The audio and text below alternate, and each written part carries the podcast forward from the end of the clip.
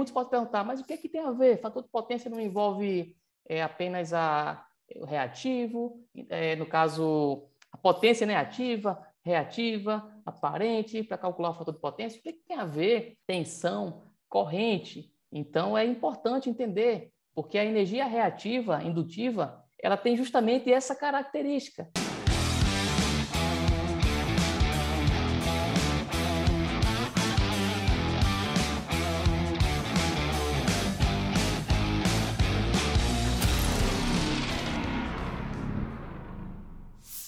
Seja muito bem-vindo a mais um podcast Elétrica é o Poder.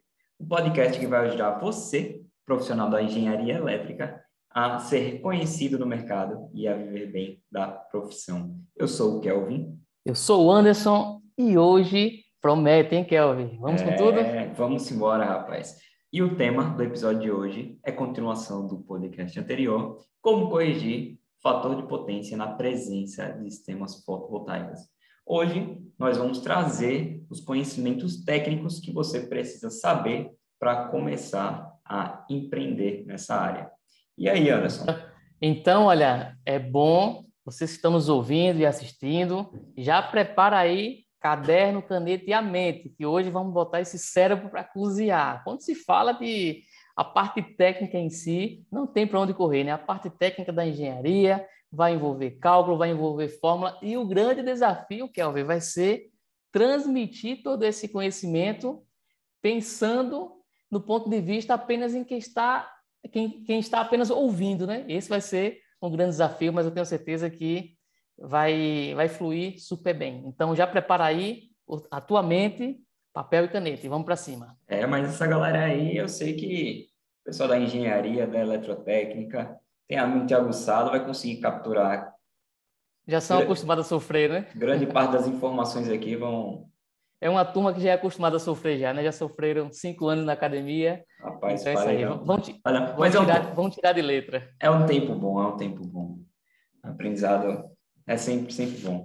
Então, olha só, para começar aqui, mais um podcast, o que, que eu preciso saber de conhecimento técnico para entender como trabalhar na consultoria de CFP solar, correção de fator de potência na presença de sistemas fotovoltaicos. Excelente tópico para iniciar e já começou começando, hein? E antes de, de falar sobre esse primeiro tópico, Kelvin, só lembrando aí, para quem está nos assistindo no YouTube, se você ainda não é inscrito no canal, se inscreve no canal, deixa o teu joinha, o teu like e aperta o sininho para toda vez que postarmos novos episódios, você rece receber a notificação, ser notificado. E para vocês que estão nos ouvindo aí nas plataformas de stream, Google Podcast, Apple Podcast, Spotify, compartilha com pelo menos três amigos seus, tá bom? Clica aí, olha, no aviãozinho, compartilha no grupo de WhatsApp aí dos seus amigos engenheiros eletricistas, eletrotécnicos, e será um enorme prazer estar compartilhando aí esse conteúdo com vocês, tá bom? Então, não se esquece aí, se inscreve e vamos para cima, Kelvin. Então, Kelvin, o que eu preciso saber de conhecimento técnico para atender, né, no caso aí, olha, entender como eu posso trabalhar com consultorias para correção do fator de potência em presença de sistemas fotovoltaicos. Então, uma das, um dos pontos iniciais é ter o domínio das noções básicas relacionadas à, à parte das grandezas elétricas. Eu preciso conhecer, no mínimo, aí as grandezas elétricas, tensão, corrente. E aí muitos podem perguntar, mas o que, é que tem a ver? Fator de potência não envolve é, apenas a, o reativo, é, no caso, a potência negativa, reativa, aparente, para calcular o fator de potência. O que, é que tem a ver? Tensão, corrente. Então, é importante entender, porque a energia reativa, indutiva, ela tem justamente essa característica em relação à questão de que a corrente ela é atrasada 90 graus em relação à tensão. Então, as noções básicas das grandezas elétricas é fundamental: tensão, corrente, potência ativa, potência reativa, potência aparente, fator de potência, e aí entra nos parâmetros de energia, que são essas grandezas, porém, é, em um intervalo de tempo, né? Então, a energia ativa nada mais é do que a potência ativa em um dado espaço de tempo, em um intervalo de tempo. Então, aí vem a parte de consumo de energia ativo, consumo de energia reativa, Então, entender esses conceitos é, são fundamentais. E existem outros mais avançados relacionados à parte de distúrbios de energia, harmônicas, e aí será tema para uma próxima live aí a gente falar apenas sobre a qualidade de energia em sistemas fotovoltaicos, né? Quanto possui banco de capacitor ou não. Mas vai ser temas para os próximos episódios. Só deixa o então, gostinho então, aí no ar, né? Só o gostinho no ar. Então, é, inicialmente, a questão da essa noção básica, né, das grandezas elétricas. E outro tópico aí no teu ponto, no teu ponto de vista, Kelvin, que é fundamental, que o, o profissional, né, que vai trabalhar prestando esse tipo de consultoria, ele precisa ter o domínio, precisa entender? É a questão do, da medição em quatro quadrantes. Quando a gente faz o dimensionamento de um sistema fotovoltaico, a concessionária vai lá, depois que a gente fez o dimensionamento, aprovou o projeto, ela vai lá e instala o medidor, e esse medidor, ele é capaz de monitorar tanto a energia ativa quanto a energia reativa, no caso de consumidores do grupo A, para verificar se o fator de potência está indutivo ou capacitivo.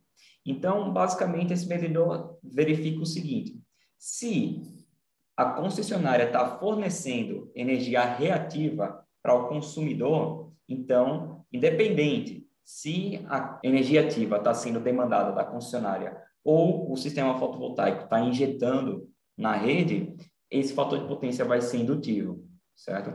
Então, se a concessionária está fornecendo energia reativa indutiva, então o fator de potência vai ser indutivo. Se, pelo contrário, a concessionária estiver recebendo energia reativa, nesse caso capacitiva, independente se ela está fornecendo energia ativa ou recebendo energia ativa, o fator de potência vai ser capacitivo. Então, daí a gente já entende que sistema fotovoltaico, se ele está injetando potência ativa, e mesmo assim a carga está demandando energia reativa, a gente vai ter um fator de potência indutivo, e durante aquele período que o sistema fotovoltaico está gerando, a gente sabe que o fator de potência abaixo de 0,92 indutivo é cobrado multa. Então, a gente tem que tomar atenção nesse ponto. E, e é interessante você falar isso, porque quem já é do mercado fotovoltaico já sabe que a concessionária, sempre que ela vai é, realizar né, a ligação do sistema fotovoltaico, fazer a, a, a, conexão ao sistema, uma das primeiras coisas que a concessionária faz antes de ligar é substituir o medidor, né? Então, como o Kelvin deixou muito bem frisado aí. Então, olha, entender que a concessionária vai substituir o medidor, vocês já sabem. Até muitos já sabem que a concessionária instala um medidor bidirecional. Mas, principalmente, consumidores do grupo A, que são passíveis de pagar multa por energia reativa excedente. Isso daí é estabelecido pela resolução 1000 da ANEEL. Então, no seu artigo 302, você consegue observar o 302 no momento que a gente está gravando esse podcast, né?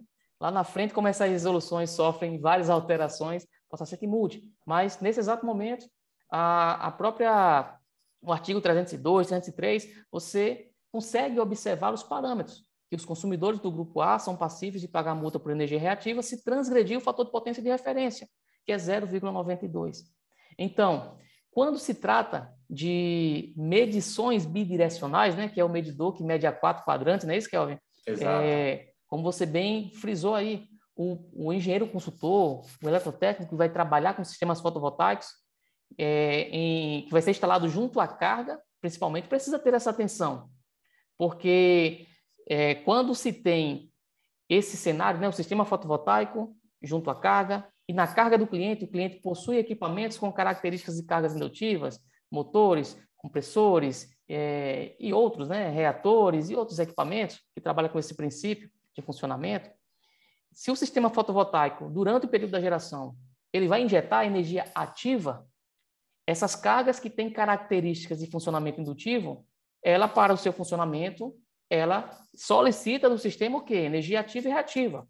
Se a ativa é atendida no momento da geração fotovoltaica, né, durante o período do dia né, de, de, de geração, se vai estar sendo atendida pelo sistema fotovoltaico a energia ativa, alguém vai ter que atender a energia reativa. E esse alguém vai ser a concessionária.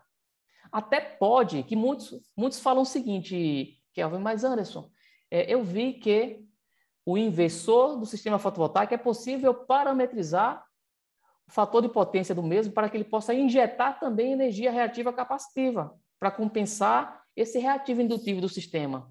Aí muitos perguntam, não é melhor eu fazer isso no lugar de dimensionar o banco capacitor? E a resposta é o seguinte, utilizar um sistema fotovoltaico para corrigir reativo indutivo não é um bom negócio, por quê? Você, primeiro, se você parametriza o seu inversor para que ele possa injetar reativo capacitivo, isso vai diminuir a sua capacidade de injetar energia reativa.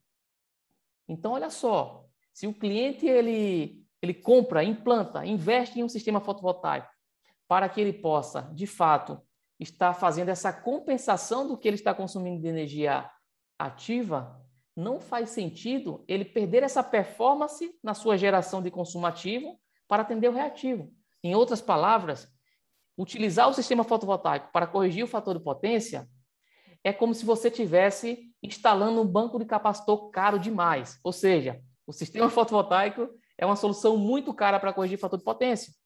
Porque nesse caso, ou teria que sobredimensionar o sistema fotovoltaico, ou seja, dimensionar com a potência superior para compensar esse reativo, e vai custar muito mais caro para o cliente fazer essa compensação, aumentar o tamanho do sistema fotovoltaico, do que, de fato, dimensionar como deve ser é, dimensionado um banco de capacitor. No caso, né, corrigir como deve ser, né, que é através de instalação de bancos de capacitores. No final das contas, se a gente colocar na ponta da caneta, o banco de capacitores vai ser muito mais viável, economicamente falando, do que implementar mais placas lá no, na, na, no projeto. No sistema, né? Do sistema, do sistema fotovoltaico em, em, relação à instalação do banco de capacitores. Perfeito, Anderson.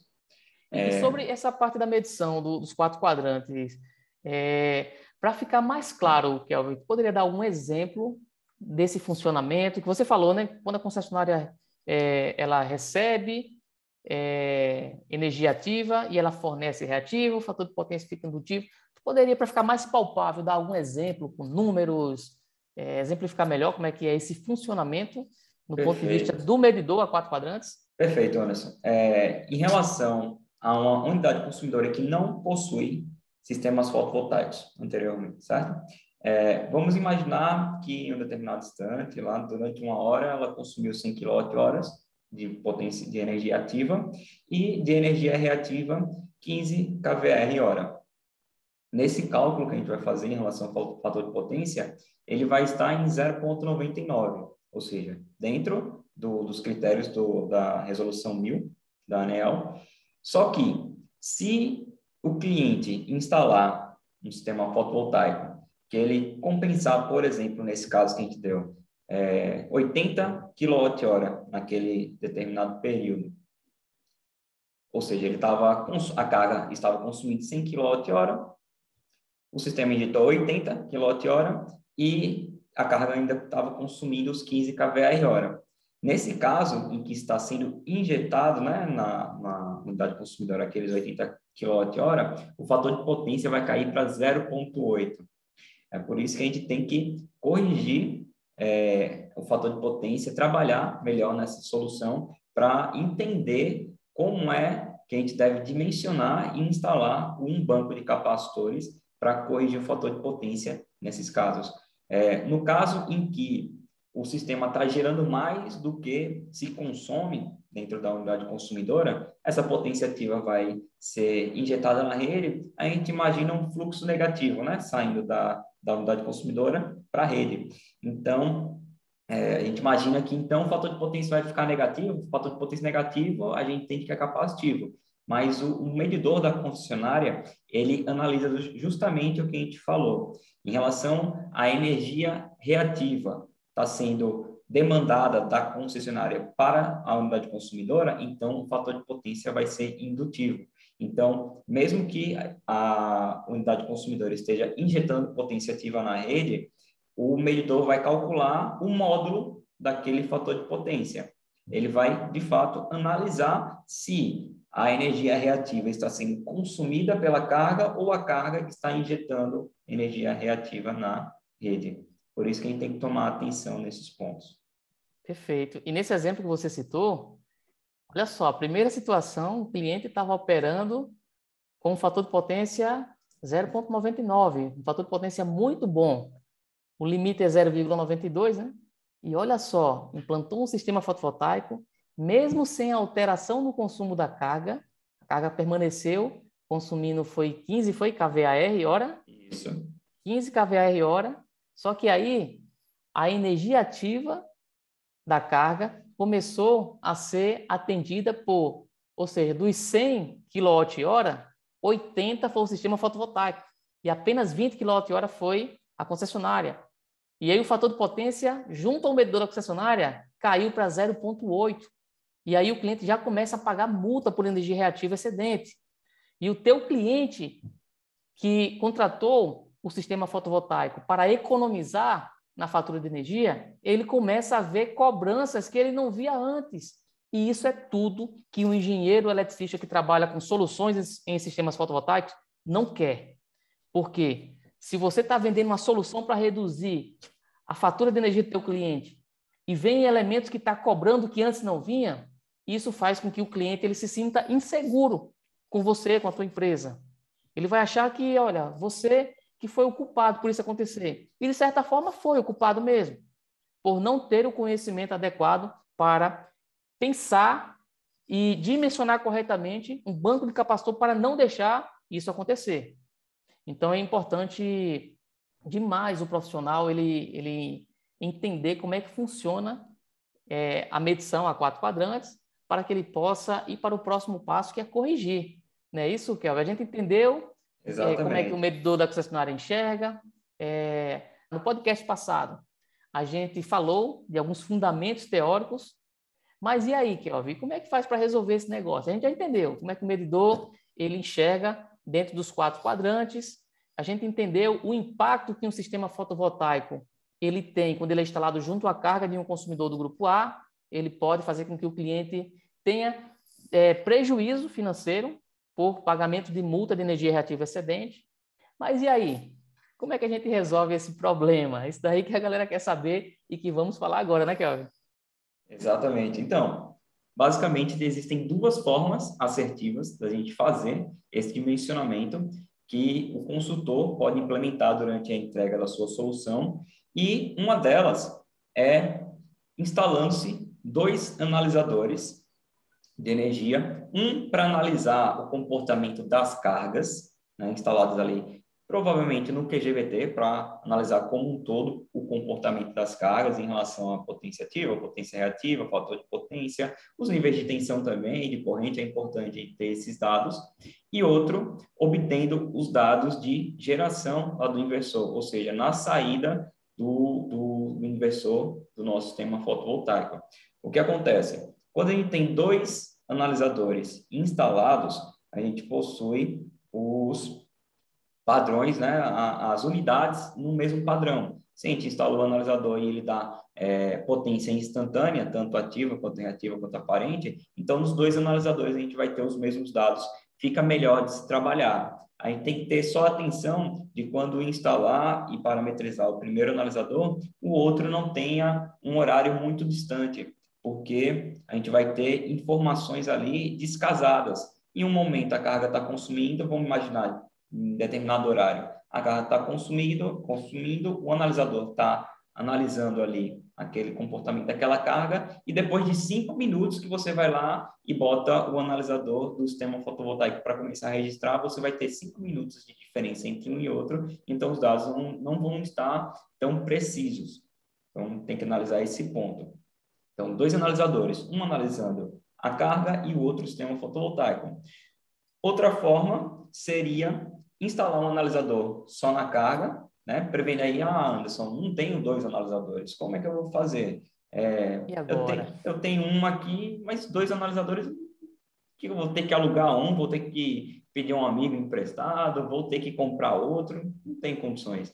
É, outra forma de você realizar, se você possui analisador, é instalar ele analisando as cargas e com os dados de geração que a gente pode obter do inversor de frequência do sistema fotovoltaico, a gente pegar essas duas informações, é, observar os horários, se estão casados, né, dessas informações, e atentar o seguinte, os inversores, eles disponibilizam as informações de geração em potência, em, em energia é, ativa que ele está fornecendo, ou ativa ou reativa, mas a gente viu que reativa não é um bom negócio para o cliente estar tá, é, instalando sistema fotovoltaico para compensar. Mas em relação à energia ativa, a gente sabe que ela é em quilowatt-hora. Já o analisador, tem analisadores que fornecem as informações em potência instantânea. Então, se esse for o caso, nós temos que converter essa potência instantânea aqui para energia para poder comparar com os dados do inversor de frequência. Alguns registradores ou analisadores, eles também fornecem os dados em energia ativa e reativa. Então, aí, ali a gente já consegue casar. A gente tem que ter essa atenção quando for dimensionar. Se o analisador entregar com potência instantânea, então a gente tem que converter, é, integralizar ali de hora em hora, se os dados do inversor for de hora em hora também, para poder fazer esse dimensionamento. As informações precisam estar casadas, né? É, casamento. A gente aprende isso na, na, academia, né? Que não adianta você querer fazer cálculo de, de fator de potência, tendo energia e a potência só. Você precisa ter as mesmas unidades para obter a, a, o cálculo correto, não é isso, Anderson? Perfeito, perfeito. E... Anderson, mas em, em relação a, ao sistema é, aqui a gente deu uma solução para o sistema já instalado, né? Dois analisadores, um analisador e os dados do inversor. Mas no caso de uma unidade consumidora, de, de um integrador fotovoltaico, de um consultor que quer vender uma solução completa, já quer analisar tanto o sistema fotovoltaico, a implementação lá, dimensionar o sistema, quanto entregar o banco de capacitores ou, e, e, vender uma consultoria também de qualidade de energia para agregar isso tudo. Como é que pode ser feito esse dimensionamento com o sistema ainda não instalado? Existem duas formas né, de fazer. A primeira é utilizando os dados extraídos de analisadores ou registradores de energia, onde essas informações vai trazer a clareza do real perfil e comportamento de consumo do cliente é, enfim, da carga, né? E em relação à questão, os dados do sistema fotovoltaico, aí o, o projetista ele precisa ter o conhecimento não apenas de dimensionar o sistema, mas conhecimento em relação da previsão do estudo de produção daquele sistema fotovoltaico.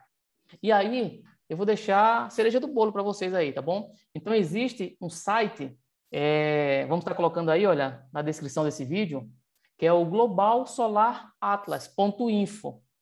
Então você digita aí, olha, globalsolaratlas.info e nele é possível você estar informando a localização geográfica de onde vai ser instalado o sistema fotovoltaico e você informa o tipo do sistema fotovoltaico, se é de telhado, se é de solo, se é de unidade residencial, comercial. Você informa algumas características, você vai informar a potência do sistema fotovoltaico e aí ele vai te entregar o, o perfil, o estudo de produção de hora em hora. Por quê? Não adianta apenas ter uma projeção do estudo de, de produção total, de quanto o sistema vai gerar em quilowatt-hora no mês, e não adianta pegar também apenas a informação do que o sistema vai gerar no dia completo. Por quê? Como é que funciona a, o medidor da concessionária para que ele possa medir e registrar o consumo reativo? e o consumo ativo também. Então, ele mede no intervalo de integração de hora em hora. Então, a cada uma hora, a concessionária ela integraliza esses dados nesse período de uma hora e verifica a energia ativa, a energia reativa, realiza o cálculo do fator de potência. Se o fator de potência estiver abaixo do 0,92, ele vai estar registrando esses valores. Então, como o medidor ele faz esse cálculo de um em uma hora, não adianta pegar, querer dimensionar a, a, o banco de capacitor, querer calcular o fator de potência com os dados total do consumo do mês. Não funciona. Tem gente que quer corrigir fator de potência apenas com a fatura de energia. Não funciona. Não funciona porque aquele valor da potência reativa, da, da energia reativa, pode ter sido ocasionado é, pelo funcionamento de um equipamento específico que foi ligado apenas durante cinco horas em um dia do mês. Então, não tem como você ter esse parâmetro. Então, no mínimo, tem que dimensionar utilizando o intervalo de integração de uma hora. Então, nesse site que eu falei, é possível ter essa projeção naquela localização geográfica, naquele ponto específico, com a característica do sistema fotovoltaico que você informou, você tem um estudo de produção, de hora em hora. Qual a projeção? E isso ele dá em, é, de acordo com os horários de geração, digamos assim, o horário de, de radiação solar, onde o sistema vai estar, de fato, gerando, produzindo. E ele dá também os valores da, justamente desse consumo de hora em hora. Então, se você tem essas informações do período solar, ali, período de geração solar, e você tem os dados do perfil de consumo real do cliente, você consegue estar fazendo a, o lançamento e o tratamento desses dados. A gente até disponibiliza no nosso programa de treinamento, o especialista em consultoria elétrica, que a gente entrega aos nossos alunos, é justamente uma planilha onde ela já é otimizada para esse tratamento de dados, onde vocês, você informa essa produção prevista do sistema fotovoltaico ou seja, o consumo que ele vai estar injetando, vai estar gerando, consumo ativo. No outro lado, numa outra coluna, vai ser informado todos os valores que foi coletado, por exemplo, com os dados do analisador de energia, para que você possa ter a real projeção da, do fator de potência.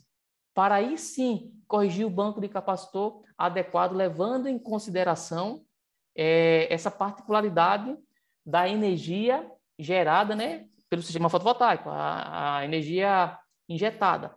Então, essa é uma forma que geralmente você utiliza quando é, você vai implantar ainda o, o sistema fotovoltaico.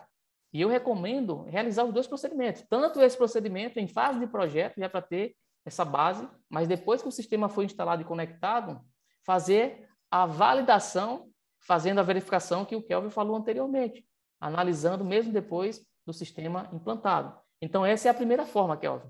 Analisador de energia mais os dados de produção do sistema fotovoltaico. Eu citei esse exemplo desse site, né? o é, Global Solar Atlas, só que existe, principalmente vocês que já são, se você já é, já atua no mercado fotovoltaico, existe software específico que te entrega também esse estudo de produção de forma detalhada, talvez até mais detalhada do que esse site. Esse site é gratuito, só que existem programas, sistemas, softwares para elaboração de projeto e estudo de produção na área de, de é, projetos de sistemas fotovoltaicos, que ele já vai ter nativo essa função.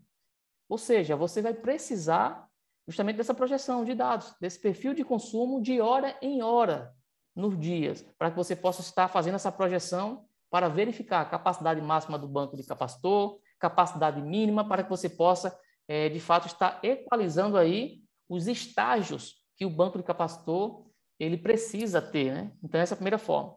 Segunda forma é a seguinte, Kelvin.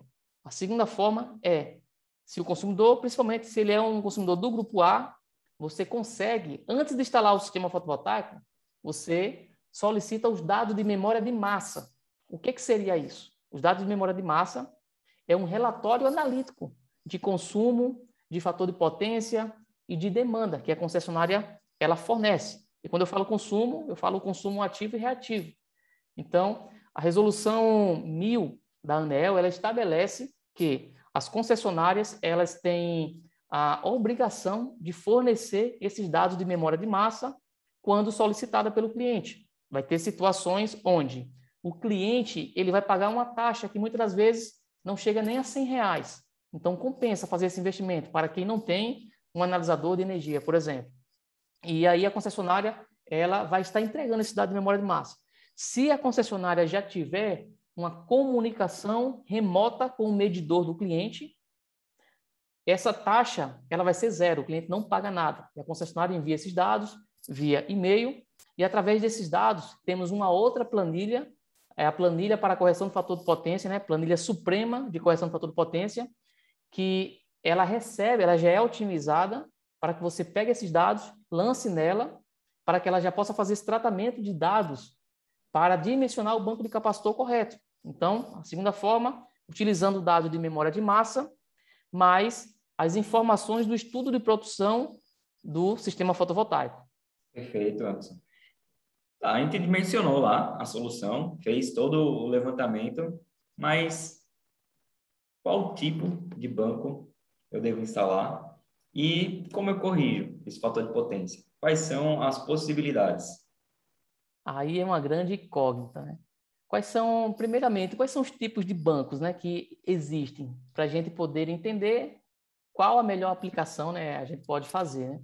Então, existem três tipos de banco de capacitores principais, que eu denomino eles banco de capacitor fixo, banco de capacitor programável e o banco de capacitor automático. O banco de capacitor fixo é aquele que ele fica ligado 24 horas. Então, eu instalo o banco capacitor, ligo o disjuntor, que aciona já o seu contactor específico né, para capacitor, junto com a célula, e fica ligado 24 horas. Esse é um banco fixo. O banco programável, ele é o banco fixo, porém acionado por um programador diário semanal, onde o programador diário semanal ele funciona como se fosse o, o despertador do relógio. Você coloca o relógio para despertar de tal horas, e então o programador, você parametriza o relógio do mesmo para que ele possa ligar em um determinado horário que você optou, escolheu, e também para que ele possa desligar em um outro determinado horário. E isso você consegue fazer várias programações para ligar, várias programações para desligar, pode escolher é, dias específicos da semana. É, então, você consegue é, estar fazendo essa parametrização. Então, por isso o nome, o banco de capacitor programável. Já o banco de capacitor automático, como é que ele funciona? Ele funciona, é, os, ele tem vários estágios, mais de um estágios. O que, que seriam os estágios do banco capacitor? É a quantidade de células capacitivas e de, do conjunto de acionamento das mesmas, que são os contactores específicos para capacitor. Então, vamos supor que um banco automático com seis estágios. Então, ele tem seis capacitores, que a potência de cada célula capacitiva dessa é, vai ser dimensionada de acordo com o projeto do dimensionamento de banco capacitor. Então, por exemplo, pode ser seis células de 10 kVAR, pode ser duas células de 5 kVAR, mais quatro células de 15 kVAR. Enfim, a potência vai ser dimensionada conforme o projeto. Só que aí, o que acontece? Esses estágios, cada célula capacitiva trifásica desse banco de capacitor automático, elas são acionadas por um equipamento, um equipamento chamado controlador do fator de potência. Então, esse controlador do fator de potência é quem envia o sinal para alimentar o contactor, que é o dispositivo que faz o acionamento e desacionamento dessa célula capacitiva trifásica. E esse controlador do fator de potência, além dele fazer essa função de ligar e desligar os estágios, ele enxerga o que está acontecendo, por exemplo, no QGBT, no quadro geral de baixa tensão. Por quê? É, esse equipamento, controlador de fator de potência, ele recebe o sinal de tensão do QGBT e também ele é instalado em conjunto com T6, transformadores de corrente, ou seja, ele vai enxergar também a corrente que está circulando ali naqueles barramentos, por exemplo, daquele quadro. Então, com base nessas informações, o controlador de fator de potência, ele calcula, né, ele vai ter lá na, na, na, no seu, na sua memória interna, né, ele vai estar calculando em relação à questão da, da energia ativa, energia reativa, fator de potência, todas as grandezas elétricas. Só que ele vai estar enxergando isso em tempo real e vai tomar a ação de acionar os estágios do banco de capacitor para corrigir, para compensar a energia reativa da carga. Então, esse é o princípio de funcionamento do banco de capacitor automático. Só que funciona muito bem esses três cenários, esses três tipos de banco capacitor, é, principalmente o banco de capacitor automático, funciona muito bem quando não se tem um sistema fotovoltaico, né, Kelvin? Quando você coloca o sistema fotovoltaico, que hora a corrente vai estar fluindo da concessionária para carga, só que vai ter hora que o sistema fotovoltaico vai estar injetando né, energia ativa no sistema, então vai ter hora que o, o, o produto fotopotência ele iria enxergar o quê? Ele iria enxergar, tem hora que a corrente está no sentido é, do sistema fotovoltaico em direção à fonte, à rede da concessionária, que é quando o sistema estiver é, gerando uma capacidade maior do que o, a, o que a carga está consumindo, né? ou seja, quando a, o sistema tem uma potência maior de geração do que de consumo das cargas, esse residual, essa potência excedente, ela é injetada na rede da concessionária. Então, tem hora que a corrente está indo para a direita, tem hora que está indo para a esquerda, tem hora que, enfim, aquela loucura. E aí, quando isso acontece, é, o, o, o, controlador de fator de potência, a maioria dos que tem no mercado, que eu pesquisei até no momento da, da gravação desse podcast, eles é, não medem de forma, como o Kelvin falou, bidirecional, é, como o Kelvin explicou anteriormente, muito bem aí, sobre o medidor, a medição é, bidirecional, que mede a quatro quadrantes. Então, a maioria dos controladores de fator de potência, ele vai estar enxergando ali, tá? A corrente que está é, circulando ali, ele vai pegar essa referência através do TC, só que quando a corrente estiver circulando no sentido reverso, por exemplo, se eu tenho o TC de medição e eu instalo em um ponto no meu QGBT, que ele fique antes do ponto que eu instalei o sistema fotovoltaico no barramento do quadro geral de baixa tensão, né? Então, instalei sistema fotovoltaico no barramento do quadro do QGBT. Só que eu instalei os meus T6 antes. E quando eu falo antes, é sentido fonte, sentido a rede da concessionária. Então, se eu instalo antes, na hora que, por exemplo, período da noite. Período da noite, o sistema fotovoltaico não está gerando, todo o consumo das cargas está sendo atendido pela concessionária, então o controlador de fator de potência vai funcionar perfeitamente. Mas no momento que tiver a interferência, que vai ter momento que o sistema fotovoltaico vai estar injetando energia ativa, e principalmente nos momentos que estiver injetando uma energia ativa maior do que a consumida pelas cargas, vai injetar uma corrente no sentido reverso, e aí o TC vai enxergar essa corrente é, no sentido oposto, devido à, à própria polaridade em si, é, do sentido da corrente, né? E aí vai é trazer informações equivocadas para o controlador de fator de potência, que, por sua vez, ele não vai conseguir realizar corretamente o seu, a sua proposta de funcionamento, que é acionar e desacionar, ou seja, ele vai receber informações equivocadas e ele não vai conseguir é, ligar e desligar os bancos de capacitores é, de acordo com a necessidade real para compensar o reativo indutivo. Pelo fato dele... Isso, e quando Perdão. isso acontece é um problema, né, Kelvin? É, pelo fato dele não entender justamente essa medição em quatro quadrantes, não compreender o fluxo de potência reativa, se está sendo é, no sentido concessionária carga ou carga concessionária, ele esse fluxo negativo de corrente, ele no algoritmo do controlador, ele calcula como se a potência ativa estivesse negativa, então se a gente jogar a potência ativa negativa lá na equação para cálculo do fator de potência, a gente tem um fator de potência negativo. E fator de potência negativo, a gente entende que é capacitivo. Então, o controlador de fator de potência, nesse instante, não vai injetar as unidades capacitivas para corrigir o fator de potência. Então, daí que vem o problema. Aí, o, o integrador fotovoltaico pode estar pensando, ah, mas eu dimensionei uma solução e eu tenho certeza que ela não vai injetar potência ativa em, em, em instante algum lá do momento que ela está gerando. Nesses casos, então, se você tem essa solução, então você pode é, instalar o controlador de fator de potência para corrigir ali da, da, do sistema fotovoltaico para da frente, né? Para frente, exato. Da, da medição para frente, vai pegar sistema fotovoltaico e cargas. Agora, se você não tem 100% de certeza, então, como é que a gente faz essa correção aí, Anderson? Qual o equipamento que você indica para utilizar na, no dimensionamento do banco de capacitor para essa consultoria? Maravilha. Existe duas estratégias. Existe uma mais econômica e existe uma mais onerosa, porém eficiente.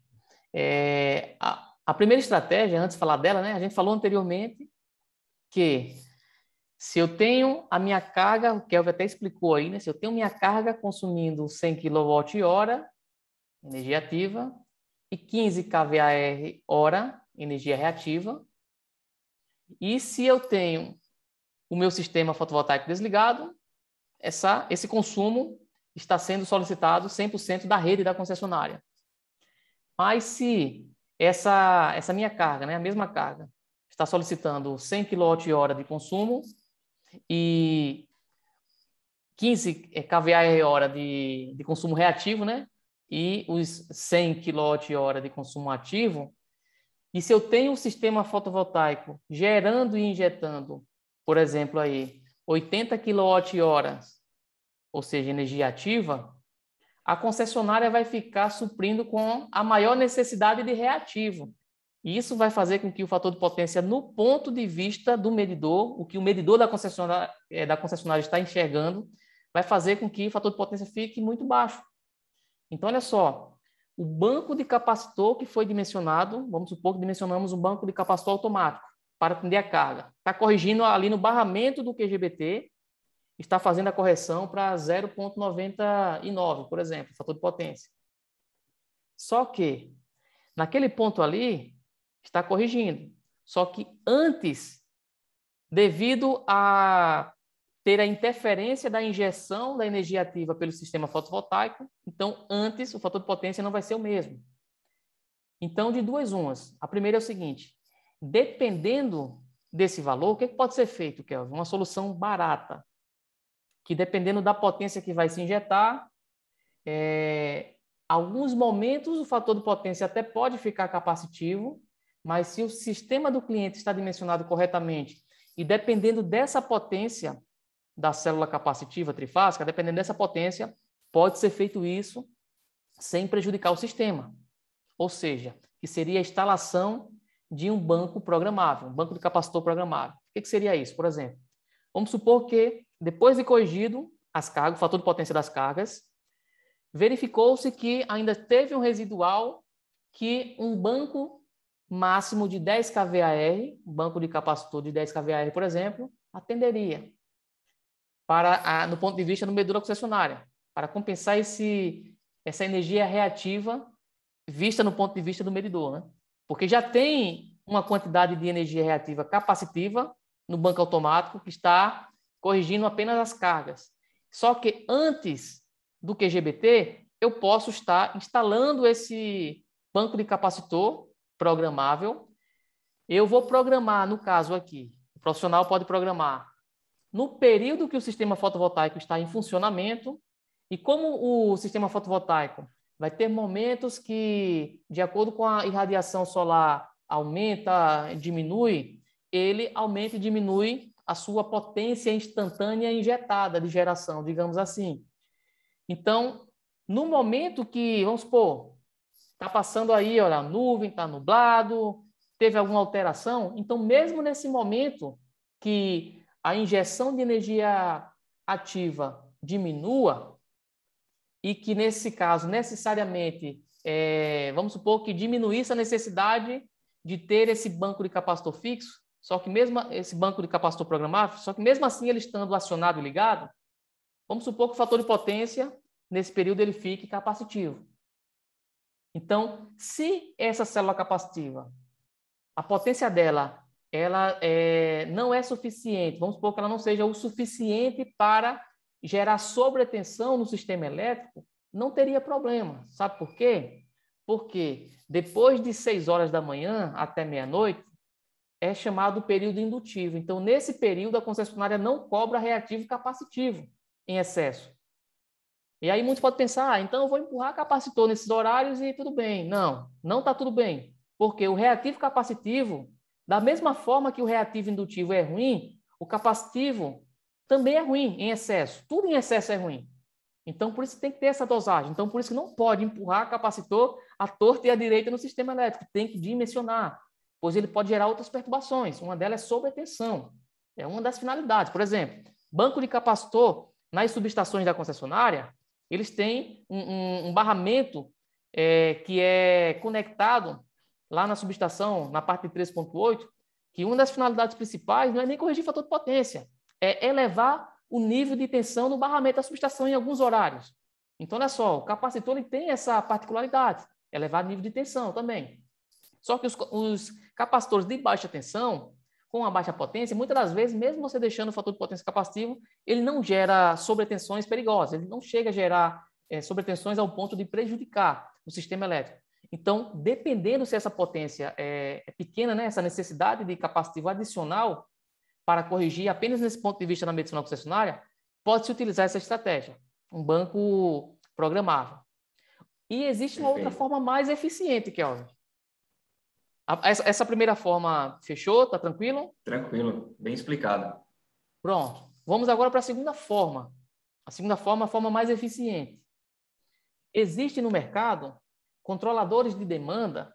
Por exemplo, a Embrasul tem um controlador de demanda, se não estiver enganado, a referência dele é GDE 4000. Se não estiver enganado, é isso. Mas, enfim, ele é um controlador de demanda. O princípio do controlador de demanda é o quê? Ele vai enxergar a demanda da instalação elétrica e é possível parametrizar no mesmo um set point de demanda. O que, que seria esse set point da demanda? Seria o seguinte: vamos supor que o cliente ele tem uma demanda contratada de 1000 kW. E aí, se ele ultrapassar a demanda, a gente sabe através dos conhecimentos de gestão de modalidades tarifárias. Então, olha, o consultor especialista em gestão de modalidades tarifárias, ele tem um domínio né, desse assunto, ele sabe que o cliente ele vai pagar demanda de ultrapassagem. Que essa demanda de ultrapassagem, praticamente, ela custa três vezes o valor da tarifa. Por que três vezes? Porque além de pagar a multa, que é o dobro da tarifa, ainda paga o excedente com a tarifa normal, então, de certa forma, é como se fosse três vezes o valor da tarifa. Então, empresas não querem pagar demanda de ultrapassagem, porque não é viável, economicamente falando. Então, uma das formas que o engenheiro consultor ele pode fazer para é, garantir que o cliente ele não venha pagar multa por demanda de ultrapassagem é instalando controladores de demanda, onde esse controlador de demanda ele tem várias saídas, saídas a relé, que vai mandar o sinal para dar um trip, por exemplo, em disjuntor, em contactores, para ele desligar algumas cargas. Então, por exemplo, uma grande indústria, ela pode ter alguns setores, alguns departamentos, algumas cargas, alguns setores que têm ar-condicionado, por exemplo, que eu posso parametrizar no controlador de demanda, informando o seguinte: olha, quando a demanda chegar em 90% da minha demanda contratada, ou seja, quando chegar em, sei lá, 95%, em 950 kW, eu preciso que você derrube aquela, aquele setor, um setor que tem ar-condicionado, que não seja um setor essencial para prejudicar o funcionamento da empresa. Então, é, eu preciso que você desligue aquela bomba, que é uma bomba de grande porte, que alimenta a caixa d'água. Que se desligar ela por algum período, não vai secar a caixa d'água. Então, o controlador de demanda é possível tomar essas ações. Só que Contro... alguns controladores de demanda que existem no mercado, ele exerce a função também de controle de fator de potência. Sabia disso, Kelvin? Isso é interessante. Sabia não, o homem é bom, viu? Então, olha só, o controlador de demanda, o homem é bom. Ele também exerce essa função de controle de fator de potência. Só que aí talvez você esteja pensando o seguinte, mas Anderson, você não falou que o banco de capacitor automático, ele, ele não já possui um controlador de fator de potência? E qual a diferença desse controlador de demanda para o controlador de fator de potência? Então, existem controladores de demandas específicos que a comunicação dele é o seguinte: ao invés de instalar T6 na TC tipo janela, TC tipo barra, no barramento do QGBT, existem alguns controladores de demanda que eles se comunicam via cabo óptico, entrada óptica, diretamente com o medidor da concessionária. E aí o que acontece? É que a concessionária espelha nele tudo o que ele está enxergando. Então, olha só, nesse ponto, o controlador de demanda ele começa a enxergar os dados de forma bidirecional, de formas a quatro quadrantes, porque ele está coletando e enxergando o que o medidor da concessionária está mostrando. Então, nesse caso, eu posso estar utilizando um controlador de demanda que tenha comunicação via cabo óptico direto com o medidor da concessionária e utilizar esse controlador de demanda para que ele possa fazer controle de fator de potência. Aí sim, no medidor da concessionária, eu vou estar enxergando o reativo necessário de fato, no, independente se o sistema fotovoltaico está injetando parte do seu consumo na rede, porque como a gente viu, a medição a quatro quadrantes. No segundo quadrante, ele vai estar é, medindo ali a energia ativa recebida e vai estar medindo a energia reativa injetada. Então, olha só, ele vai realizar a equação e vai calcular o fator de potência real que o medidor está enxergando. E se o controlador está é, recebendo, ou seja, essas informações espelhadas do medidor, ele consegue ter o valor real que ele precisa, de fato, calcular e é, injetar de capacitivo para compensar o reativo indutivo. Então, olha só, é uma outra forma eficiente para controlar o fator de potência. E aí, muito pode é, pensar o seguinte: tá, então, dessa forma, eu vou é, fazer o controle do fator de potência apenas no medidor da concessionária. Eu posso fazer dessa forma? Até pode. Só que a gente falou, acho que foi no podcast passado, que o dimensionamento de banco capacitor para corrigir fator de potência não serve apenas para eliminar a multa, a cobrança de multa pela energia reativa excedente. Serve para melhorar a qualidade do fornecimento de energia. Qualidade de energia, na verdade, da instalação elétrica do cliente. Então, olha só, qual o melhor ponto para corrigir o fator de potência? É, Kelvin, no caso seria junto à carga, seria em ah, cada motor. Perfeito. Então, quanto mais eu distancio das cargas para instalar o meu banco de capacitor, eu corrijo naquele ponto, voltando o sentido fonte. Mas daquele ponto que foi instalado até chegar na carga, continua circulando uma corrente reativa indutiva. Isso, no ponto de vista de qualidade de energia, não é interessante. Vai sobrecarregar condutores. Dependendo do carregamento do condutor, é, essa sobrecarga vai gerar queda de tensão. E mesmo que não gere queda de tensão, se eu tenho corrente circulando em um cabo, eu vou ter perdas por efeito Joule, por menor que seja as perdas, mas enfim, o cliente vai ter perdas de energia. Então, olha só, quanto mais próximo da carga, melhor. Então, muitas das vezes é viável instalar próximo de alguns centros de distribuição ou até mesmo no QGBT do cliente. E se o QGBT estiver muito distante do medidor da concessionária, aí se instala um outro controlador de demanda ali próximo ao medidor da concessionária para que ele possa corrigir de forma automática esse residual capacitivo para que o cliente não venha pagar multa por energia reativa. Então, as duas formas, a forma mais eficiente, a forma mais econômica, as duas funcionam desde que o engenheiro eletricista tenha o domínio dessa informação para corrigir da forma correta. Porque se corrigir da forma incorreta, vai gerar mais problemas do que solução para o cliente.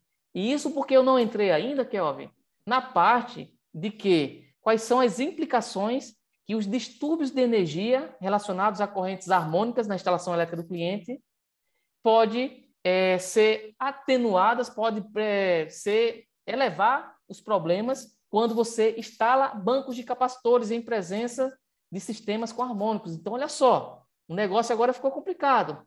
Instalação de banco de capacitor em presença de sistema fotovoltaico e em presença de distorções harmônicas aí vai ser tema de uma outra, de um outro podcast aí pesado, hein, cara? Mas ter, ter essa consciência, né, da, da, da necessidade de desenvolver esse conhecimento é fundamental para entregar a melhor solução para o cliente. O assunto aí de harmônicas é bom, é bom. Então, resumindo, a gente tem banco programável, a depender aí se for uma quantidade de reativo capacitivo necessário para corrigir pequena, né, ali intermediário, Controlador de demanda, aí fica uma dúvida, Anderson. Controlador de fator de potência, tem que analisar aí, ver se ele tem essa característica de medir nos quatro quadrantes. Controlador de demanda tem por essa característica de ter o cabo óptico, né? Mas e a diferença de valores entre um e outro? Será que compensa? Acho que o pessoal deve estar se perguntando em relação a isso. Por ser um equipamento melhor, que tem mais características, controla demanda, controla fator de potência, deve ser um pouco mais caro, né? Varia muito esses valores aí, comparados entre os dois equipamentos? Em termos da diferença de preço entre um controlador de fator de potência e um controlador de demanda, por exemplo, é, a última vez que eu pesquisei, o controlador de demanda ele tinha um valor que praticamente era o dobro do preço de um controlador de fator de potência. Só que aí não se trata de preço, o que é mais viável um ou outro. Se trata o seguinte: um consegue atender a solução e o outro não consegue atender a solução mas é, era praticamente o dobro. Acaba economizando um pouco, porque o controlador de fator de potência você precisa utilizar TC, e já no controlador de demanda não precisa, pois a comunicação vai ser via cabo óptico direto com a medula concessionária. E esse cabo ele já está incluso praticamente. Então, para você ter uma ideia de, de valores de um fornecedor específico, então, a última vez que eu pesquisei, por exemplo, um controlador de fator de potência estava na faixa ali de 2.200 um controlador de fator de potência com 12 estágios e trifásico. E em relação a um controlador de demanda trifásico, estava na faixa de 4.200. Então, pegando o controlador de fator de potência, somando com os T6, vamos supor que chegue a uns 2,600, 2,800 e o controlador de demanda 4,200. Então, essa é a diferença de preço, né? Mas como se trata de uma solução específica, então vale a pena, né? A instalação do controlador de demanda, possa ser que tenha outros fabricantes com preços mais em conta no mercado, mas é mais para se ter uma, uma base de, de valores, né? Também importante. Então, é, pensando assim, para deixar aqui esclarecido para os nossos ouvintes e o pessoal que está assistindo aqui no YouTube, quais são os potenciais clientes para realizar essa consultoria de CFP solar? Muito bom. Agora falou minha língua, viu? Porque não adianta de nada. A gente falou muita coisa técnica, conceitos. A, a parte 1 da live, a gente tratou até é, sobre a lei de Lenz, enfim, todos os princípios em relação à questão da energia reativa, cargas indutivas. Na live 2 a gente falou de, de, conteúdo técnico, de como corrigir, de como fazer, mas a gente não consegue fazer nada disso se, se a não gente vender. não vender. Tem que vender. E, e para vender é importante, ou seja, para não gastar energia desnecessárias na prospecção, é importante entender quem é o meu potencial cliente. Quais são os clientes que são passíveis e que têm potencial né, para contratar essa solução? Então, olha só, todos os consumidores do grupo A que venham a implantar um sistema fotovoltaico, seja ele de mini ou de micro geração, é um cliente, um grande cliente potencial para se aplicar esse tipo de solução, essa consultoria. Então, enfim, o céu é o limite. Pensa aí, qual o tipo de cliente? Se ele é do grupo A, vai instalar um sistema fotovoltaico e se esse sistema fotovoltaico vai ser instalado junto à carga, ele é potencial cliente, seja indústrias. E aí tem alguns clientes que são mais acentuados, clientes que possuem cargas é, indutivas. Então, indústrias que possuem muitos motores, serralharias que possuem muitos motores, é, por exemplo, até mesmo escola, que possui muitos ar-condicionados, compressores, enfim, são equipamentos que geram energia reativa. É, e aí vem indústria de quê? De sorvetes, que tem ali suas freezers, é, indústria alimentícia que vai ter suas câmaras de resfriados, de congelados, supermercados que vai ter vários, várias cargas né, de refrigeração, é, cargas é, relacionadas a, ilhas de congelados, de resfriados, de motores, ventiladores, computadores, enfim. O céu é o limite. Todo consumidor que tem uma subestação e que venha a implantar o sistema fotovoltaico, eles são potenciais clientes, potenciais com P maiúsculo, para você vender essa solução. E o interessante, Kelvin, é que eles são potenciais clientes não apenas para você vender a solução da consultoria, mas principalmente para você utilizar a consultoria para agregar valor, elevar o nível da escala de consciência do cliente para que você possa ter uma precificação valorizada e o cliente não queira baixar o teu preço, porque senão você vai ter que entrar na guerra de preço com o teu concorrente desleal e se você entra nessa guerra de preço, você já começa perdendo.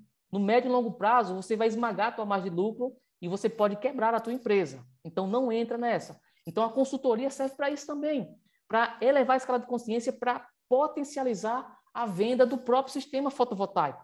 Foi o que aconteceu, inclusive, com um aluno nosso, com o Felipe. Eu fiz até uma live comentar. com ele. Eu fiz até uma live com eles. Felipe, com menos de, menos de 30 dias do treinamento, ele era, era da turma 1 do treinamento especialista de consultoria elétrica. E ele falando, Anderson, a estratégia que eu utilizei, que você ensinou sobre as consultorias, para agregar um outro produto, eu fiz justamente o que você falou. Então, quando eu entreguei o relatório de qualidade de energia, principalmente na parte de dimensionamento do banco capacitor e análise de gestão de modalidades tarifárias, o cliente foi encantado de tal forma que o cliente, ele desconsiderou todas as outras propostas que ele tinha na mesa para fechar com o Felipe.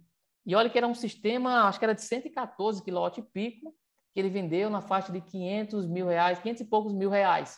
É, o, então, pessoal, o pessoal pode estar pensando, ah, deve ter descartado porque as propostas eram mais caras do que a do, do Felipe. Pelo contrário, pelo contrário. Felipe estava entre as propostas de valores mais elevados ali, estava brigando com os que estavam com valores mais elevados. Porque o Felipe elevou tanto a escala de consciência na mente do cliente que primeiro o cliente já descartou os que estavam baratos demais. E aí, quando ele foi para o critério de qualificação técnica, que o, analisou os relatórios que Felipe tinha entregado, ou seja, Felipe não entregou só uma proposta, olha, o sistema custa 500 mil reais. Não, Felipe, ele utilizou a estratégia, ou seja, ele não vendeu a consultoria, ele falou, não, eu estou disposto a empatar os custos da consultoria, cobrou um valor é, irrisório lá, já conseguiu corrigir o fator de potência do cliente. Então, olha só, antes de implantar o sistema fotovoltaico, o Felipe já trouxe aproximadamente só de energia reativa, uma economia de mais de 700 reais para o cliente. É pouco, mas é uma economia. E conseguiu também, vai estar ajustando ali a demanda do cliente. O cliente estava pagando demanda não complementar. E aí já ele utilizou, olha, o conhecimento de correção de fator de potência, depois utilizou o conhecimento do treinamento de gestão de modalidades tarifárias corrigiu, também adequou em relação à questão da, da, do valor que o cliente estava pagando a mais, da demanda não consumida, né, na verdade. E aí o cliente, ele conseguiu fazer o cliente economizar quase dois mil reais. Então, isso na hora do cliente tomar a decisão de qual empresa contratar, fica muito mais fácil na mente do cliente. Quem o cliente vai contratar? Quem já me trouxe dois mil de economia ou quem não me trouxe nada ainda?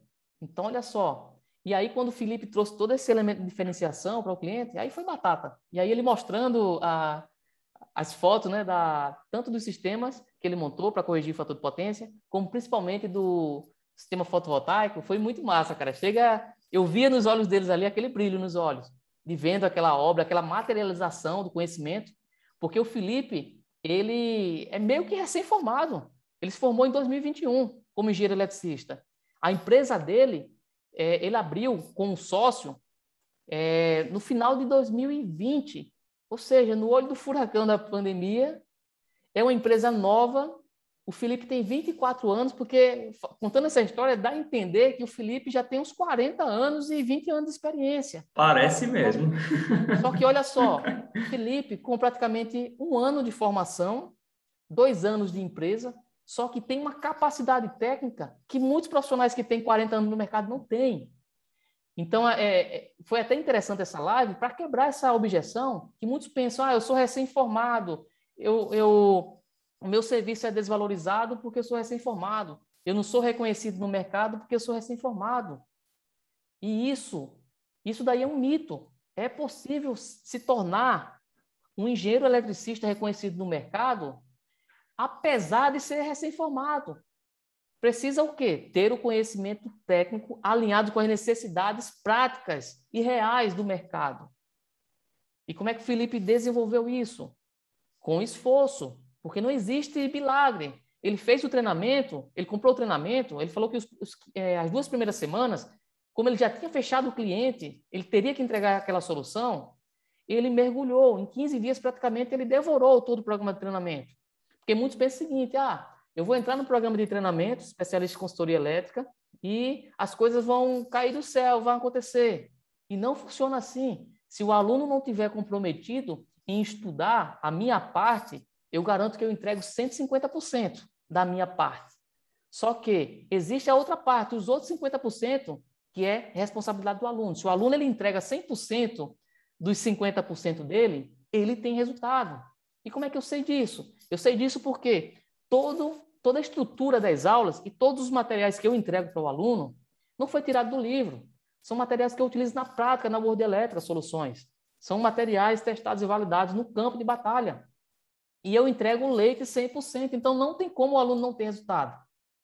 E como prova disso, as dezenas de alunos que a gente tem aí gerando muitos resultados, tanto conectando as consultorias para vender um outro produto, né, vender subestação, no caso do David, no caso do Felipe para vender sistema fotovoltaico, no caso do, do Cássio, que ele venceu a concorrência dele, o preço da proposta dele para vender o sistema fotovoltaico era 15 mil, era 15 mil mais caro do que o concorrente mais caro dele, que tinha outras propostas lá, que dá uma diferença de 18 mil. Mas, enfim, uma diferença de 15 mil entre as propostas e o cliente fechou com ele. Por quê? A consultoria traz isso traz a segurança, traz ali a, a especificidade, a clareza do que, que vai ser de fato entregue, né? E, e isso é muito interessante, porque não se trata apenas do benefício financeiro de vender a consultoria, mas além desse benefício, o profissional ele tem o benefício de utilizar a consultoria para agregar valor para ele vender uma outra solução. E como a gente está falando do sistema fotovoltaico, para vender sistemas fotovoltaicos, utilizando as consultorias mais rentáveis da área da engenharia elétrica como elemento de diferenciação, é a melhor forma que eu enxergo hoje para elevar a escala de consciência do cliente, para que o cliente possa valorizar e, de fato, pagar o valor justo cobrado ali pelo profissional. Importantíssimo. E é gratificante ver a evolução dos nossos alunos em tão pouco tempo, né? É, vendendo aí, faturando meio milhão, imagina só, acabou de se formar. 24 fat... anos de idade, hein? Faturando meio milhão, coloca, coloca esse valor na, na frente, assim, meio milhão de faturamento. É, milhão, é. é milho com força, né? Exatamente. Mas é isso aí, Anderson. No podcast passado, a gente trabalhou lá os conceitos básicos, introduziu o, o assunto sobre correção de fator de potência e de, de sistemas fotovoltaicos. Aqui, a gente trouxe ah, o conceito também de como começar a dimensionar, quais são as etapas que estão por trás desse dimensionamento. Trouxemos exemplos aqui de, de cases reais, mas falta um ponto que também é muito importante, que o pessoal sempre fica se perguntando, né? Quando, quando começa, quando pretende começar, começar, qual é o custo de um estudo em relação à correção de fator de potência em presença de sistemas fotovoltaicos? A precificação geralmente é baseada em quê? É, e aí eu vou responder de uma forma, primeiro, eu vou responder de uma forma que ninguém gosta, né? Depende. e é, é uma forma que ninguém gosta, porém é uma verdade. Só que eu vou tentar ir além, porque como nós gostamos de agradar o nosso ouvinte, então vamos além aí, né? É, depende por quê? Depende da situação. Depende do que a consultoria vai possibilitar para o cliente. Se vai possibilitar uma economia muito alta, se vai é, possibilitar uma economia que não seja muito alta.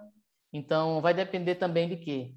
Do tipo da solução, porque vai ter soluções que é possível o cliente ter uma economia financeira muito alta, é, eliminando a multa né, pela, pelo pagamento da energia reativa excedente, e o custo da implantação de um banco capacitor baixo, pode ter essa característica. Alto, é, um, um, alto valor de, de economia e um baixo custo de equipamentos, por exemplo. Tem unidades que instalando um banco de capacitor fixo ou programável já atende. Então, o custo desse tipo de banco é menor e se o cliente tem uma economia muito significativa, esse é um potencial cliente para utilizar a estratégia de precificação que eu chamo de performance em cima de resultados. O que, que seria? Seria um percentual em cima do resultado que você vai proporcionar para o cliente. No meu ponto de vista, na área das consultorias, essa é a melhor forma para ambas as partes, porque nem o cliente ele tira dinheiro do bolso, é a própria consultoria que vai pagar o serviço da consultoria e durante um determinado período, além de você colocar dinheiro no bolso do cliente, vamos supor que se você cobra 50% da economia durante 12 meses, vamos supor que a economia do cliente vai ser de 5 mil reais. Então, a consultoria ela vai custar 25, 25 mil mais 5 mil, 30 mil. Vai custar 30 mil reais, por exemplo. Só que não vai sair do bolso do cliente. Durante esses 12 meses, ao invés do cliente pagar esses 30 mil, você que vai colocar 30 mil no bolso dele durante 12 meses. E depois desses 12 meses, o cliente ele vai ter 100% da economia, ele vai ter 60 mil é, no ano. Então, a, as consultorias têm essas particularidades. Só que vai ter cenários, Kelvin, que muitas vezes a economia que vai possibilitar para o cliente é de dois mil reais ou de mil reais. E muitas vezes vai ter que implantar um banco de capacitor automático com uma certa quantidade de estágios que, por exemplo, vamos supor que o custo do banco ele vai custar aí 10 mil reais, 8 mil reais, vamos colocar. Então, 8 mil reais de custo que eu vou ter, se o cliente vai economizar mil reais por mês, não faz sentido nem se eu cobrar 100% da economia dele durante 12 meses. Por quê? Vai dar um valor de 12 mil reais, então se o banco ficou ali entre 8, 9 mil, a margem de lucro vai ser baixa. Então, nesse caso, pode-se utilizar alguns formatos e algumas estratégias. Uma delas é o seguinte, é o cliente entra com os materiais, ou seja, os custos materiais, e aí o consultor ele pode cobrar uma, uma, um percentual, vamos supor, de 70% da economia durante os 12 meses, apenas para ele fazer o quê? Fazer o estudo e o dimensionamento do banco capacitor, fazer o projeto do dimensionamento do banco capacitor, e, se for o caso, a instalação, a execução. Ou então, se o banco já vem executado, é, ele pode estar cobrando esse valor apenas pra, para fazer a consultoria em si, que é elaborar o projeto e o dimensionamento do banco de capacitor. Né? E vai ter outros cenários que muitas das vezes vai ser mais viável cobrar um valor fixo, cobrar, vamos supor, se ele vai precisar investir em média 8 mil reais de materiais, vamos supor que ele vai cobrar aí em média 16, 18 mil reais na, na solução completa. Ele cobra uma precificação fixa, e aí ele pode dividir muitas vezes em três vezes para o cliente. Então, não existe uma regra escrita em pedra. Então, cada caso é um caso, vai depender do cenário. Mas o banco de capacitor, só para se ter uma média, um banco de 50 kVAR, por exemplo, foi um banco de capacitor que o nosso aluno Reginaldo, ele vendeu para o cliente. Foi o primeiro banco de capacitor dele. Ficou feliz da vida quando ele viu o resultado, que ele conseguiu entregar para o cliente. O cliente ficou feliz, ele ficou feliz pelo resultado e ele vendeu esse banco por 18 mil reais. Banco de capacitor automático de 50 kVAR, esse banco dele. Teve um outro banco de capacitor que eu vendi, que era um banco de 50 kVAR, só que foi utilizado a estratégia de quê? Percentual em cima da economia. E esse banco ele saiu um pouco mais de 62 mil reais, porque a economia era alta e eu cobrei em cima da percentual do resultado. Então, cada caso é um caso, não existe uma precificação única. Vai depender da estratégia, vai depender da, dos materiais que vai ser necessário, né? da tecnologia do banco, vai depender justamente, enfim, da economia que essa solução vai trazer. Então, cada caso é um caso. Mas para se ter um parâmetro de precificação e não ficar só naquela né, de, é, ah, depende. Eu quis trazer um pouco de exemplos para que vocês possam entender essa dinâmica. Mas, geralmente, banco capacitor, soluções de banco capacitor, é, acima de 12 mil, é de 12 mil para cima. E aí, o teto é, vai depender da, de quanto vai, da necessidade do investimento de, dos materiais e em relação também à economia que o cliente estará recebendo. Perfeito. Aí tem os casos também de agregar valor em outras consultorias, né? GMT, qualidade de energia elétrica, e aí né, os valores são daí para cima, não é isso, Anderson? Então, Maravilha. queria agradecer a vocês aí que acompanharam mais um podcast nosso. É, para você que está assistindo no YouTube, deixa seu like, nos segue aí, ativa o sininho também para receber as notificações dos novos vídeos que nós estamos postando aí para vocês. Quem escuta nas plataformas de streaming, continue nos acompanhando, porque com certeza os assuntos abordados aqui vão elevar cada vez mais tanto o grau de conhecimento que vocês vão adquirir, quanto a, a elevação das possibilidades de agregar valor nas suas consultorias para aumentar o grau de consciência dos seus clientes. Então, Anderson, uma mensagem aí para a galera que acompanhou a gente até aqui. A mensagem é o seguinte: se pudesse dar só uma sacada, é correção de fator de potência é o poder. Então, não negligencie esse conhecimento. É isso aí, pessoal. Um forte abraço e lembre-se, elétrica é o poder. Valeu! Tamo juntos.